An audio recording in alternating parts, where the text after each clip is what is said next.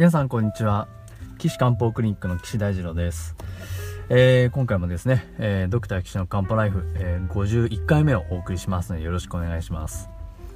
ということで今回もお悩み相談のねお話をしたいと思いますが、まあ、前回もね1回でお話が終わるようになったのですが、まあ、今回はどうでしょう？今回は1回で終わりそうですね。えー、まあいろいろありますけれども以前にもね似たような感じでお話ししたことがあるかもしれませんのでそちらもまあ参照していただきながらですねえーお話を進めていきたいと思いますが今回は90歳の女性からあ、えーご相談です、まあ、まあ90歳の方がこの番組聞いていただいているのかっていうとあれですけど多分娘さんとかねそういう方が送ってくれているんじゃないかなと思いますが、えーまた症例風にまとめましたので、えー読んでいきたいと思います、えー主訴は、えー一番の訴えは咳だそうです。えーっと数日前に急に咳が始まったということなんですね。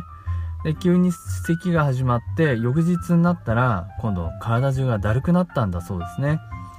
でだるくなって咳が出たんでまあ風邪でもひいたかなと思ってで耳鼻科に行ったんですって。で耳鼻科に行ったら特にその診断名を言われなかったと。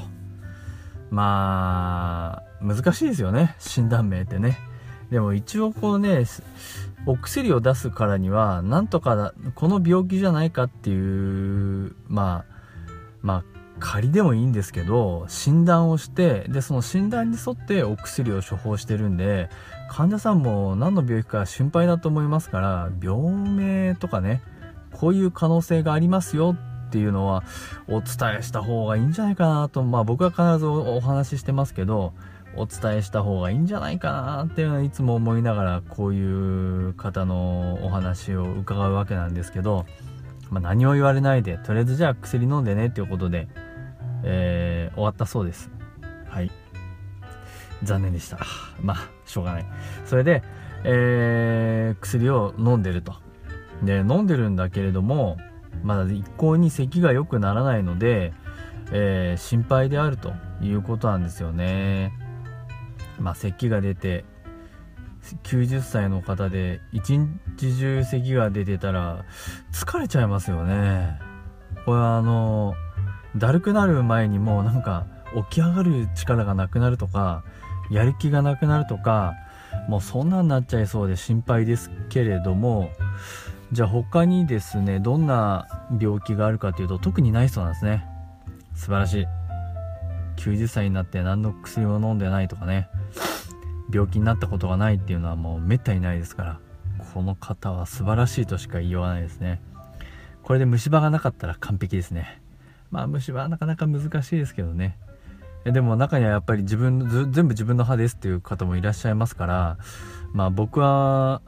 そういうのはすごいなと思っております。はい。じゃあ他にどういう症状があるかというとですねまあこのむせ込みがあるそうですね。あの間違ってこう気管の方に行っちゃう。あこれは注意してほしいですね。誤嚥性肺炎になっちゃいますからね。で咳が出るので喉がヒリヒリする。で喉から咳が出てくると。でむせ込むようにこうゴーゴーゴーとおおおおっていう感じなんでしょうね多分ね。咳が止まらない。これ疲れますね。疲れる咳ですね。で日中も咳が出るんだけれども夜も咳込んで眠れない。いやこれ疲れますね。夜も眠れないんだよね。これは早くなんとかしたいですね。これあのうん本当来れるんならもうすぐ僕のとこ来てくれればこの漢方薬飲めばいいよっていうのはもうすぐあるんであのぜひ来て娘さんだけでもね来てもらったらいいかもしれないですよね。で他は足のむくみが気になってるようです。むくみですね。あ漢方的に考えるとうんまあそうだろうなってなりますね。うん。であとはですね、えー便秘があるそうです。うんとなんかちょこちょこっと出るようなんですけどまあすっきりしないと。えーでこの方のルーチンでえのきだけですね。きのこですけど、まあ、これも研究したんでしょうね。しいたけでもまいたけでもマッシュルームでもしめじでもなくえのきなんでしょうねきっとね。でこのえのきを食べるとすっきりすると。いうことだそうで。でお通じの前にちょっとお腹が痛くなるんだけれども便はコロコロしてるわけではないですね。まあ多分きっとこうちょっとぺっとりした感じの細いのがちょろって出るイメージですかね。うん。これも中医学で考えるとすごくよくわかりますね。えー、他はあむむくみはさっき言いましたね。大丈夫ですね。はい。で他はですね風邪ひいたみたいに頭痛とか熱があるとか、えー、首筋がこわばってるとかゾクゾク寒気がするとかそういうのはないということだそうですね。わかりました。これ娘さんねよくお母様にねまあ勝手に娘さんが送ったって決めてますけど あの聞いてくれたなと思いますけれども。まあえー、っとですねこの方の問題はあ日頃のこともまずありますね。ご高齢で90歳の女性っていうことで体の中は陰虚陽虚が進んでるんじゃないかなと思います。でここには書いてないですけど冷え性とかもしあれば多分陽虚が強いしほてったり手足がこう熱くなったりとかっていうことがあれば陰虚が進んでるんじゃないかなと思うんですけどこのね喉がヒリヒリするっていうところから考えると多分ヒリヒリしてちょっと乾燥もあるんじゃないかなと思うんですよね。これベロとか見れば一発わかりますけどヒリヒリしてるんじゃないかなと思うあじゃあカラカラなんじゃないかなと思うとこれは潤いがないですね。潤いがないということはあ陰虚の可能性が高いですね。で肺っていうのはあ潤いが大切な臓器なんですよね。えー、まあ、今回はこれ咳っていうことなんで一番のフォーカスは五臓六腑の中で言えば肺なんですけどで潤いがなくなった肺っていうのは空気が乾燥しちゃうんでこう木が温まっちゃう。で温まっちゃうと上に行きやすいんで咳として出てきやすいっていうねところなんですね。ただ肺っていうのはねあの木の調節をして上下の木の調節してるんですね。なんでかというとほら深呼吸すると空気が中に下へ向きに入ってくるでしょ？えー、息を吸って吐いて吐くと今度は上向きに肺から口を出て上向きに空気が出てきますね。でしょ？なのでこの空気の上下の調整をしてるのが肺なんですよ。で今回咳が出るっていうのは下から上に木が上がって出てっちゃうってことですよね。わかります？上から下から上に木が出ていこうとして出てっちゃう。ね。これはやっぱりその肺の潤いが少なくなってきてしまってるので出ていってしまいますからあのー、肺の潤いをまずつけてあげるというのが治療方針のうちの一つですね。でもう一個は木が下から上に上がっちゃってるので、えー、上から下に下ろす力を強めてあげればいいですね。これはあの縮光作用って言います。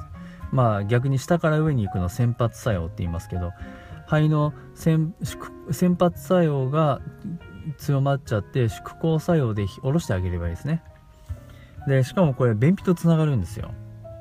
あの漢方の考えで言うと臓器のね肺っていうのと五臓六腑の腑腑ですね。腑のうちの大腸っていうのは表裏の関係なんですよね。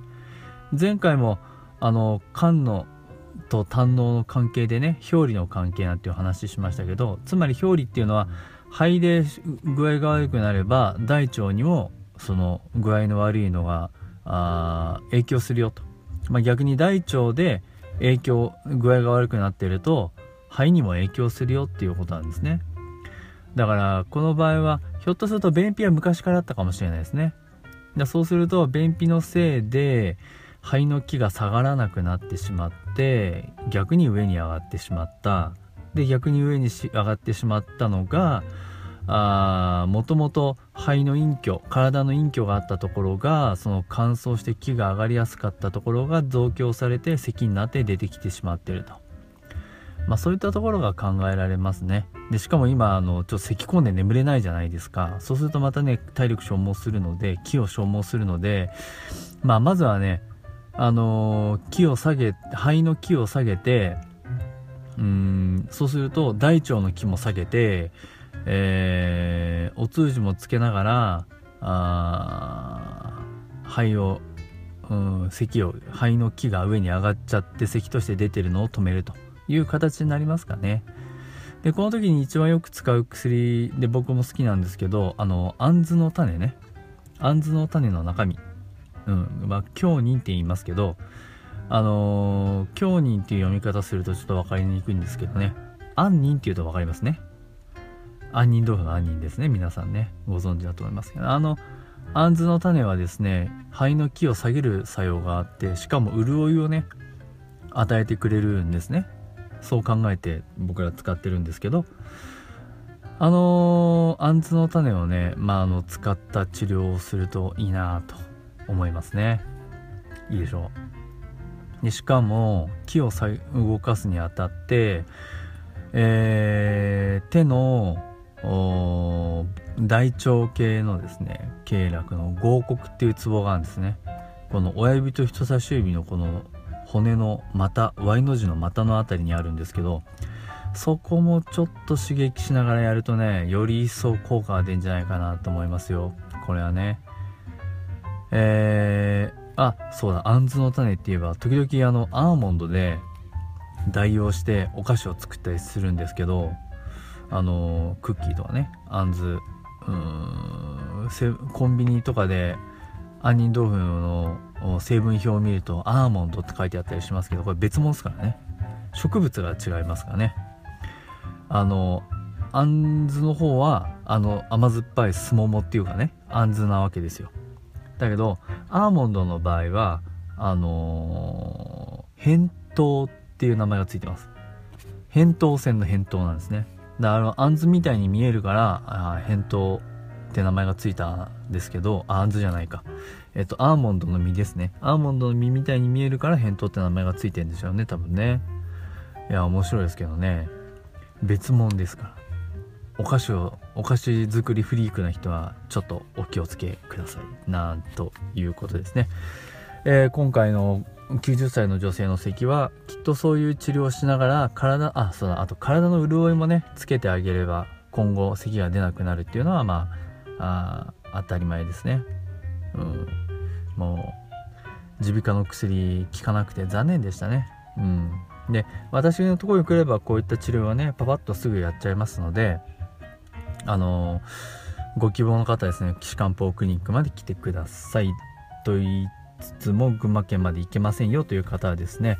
えー、この番組に、えー、お便りいただければ取り上げさせていただきますので岸漢方クリニックのホームページのお問い合わせフォームからご連絡いただきたいと思います。岸漢方クリニックのホームページの URL は高崎漢方人道 .com です。takasaki-kanpo.jimdo.com です。まあ、あとはね、えー、私、群馬県での高崎市の NPO 法人のじゃんけんぽんさんの寄り合い所で、